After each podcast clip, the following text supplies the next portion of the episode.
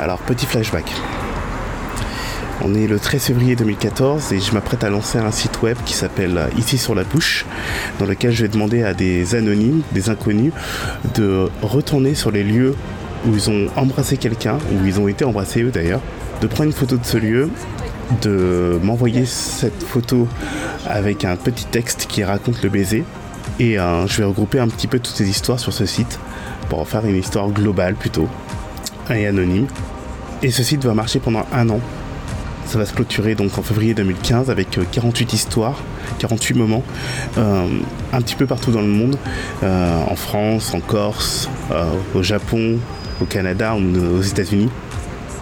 Et je, garde instantanément, à partir du moment où je ferme ce site, le souvenir de, ces, de toutes ces petites histoires.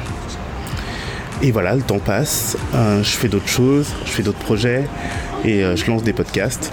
Et euh, pendant un moment, ben, l'idée reste en tête de me dire est-ce que je relance ce site, est-ce que je refais une année, est-ce que j'en fais un projet Instagram maintenant? Et, à un moment, je me dis que que non, j'ai envie d'en faire un, podcast où j'irai rencontrer les gens pour qu'ils me racontent sur place l'histoire autour d'un baiser qu'ils ont eu à cet endroit-là.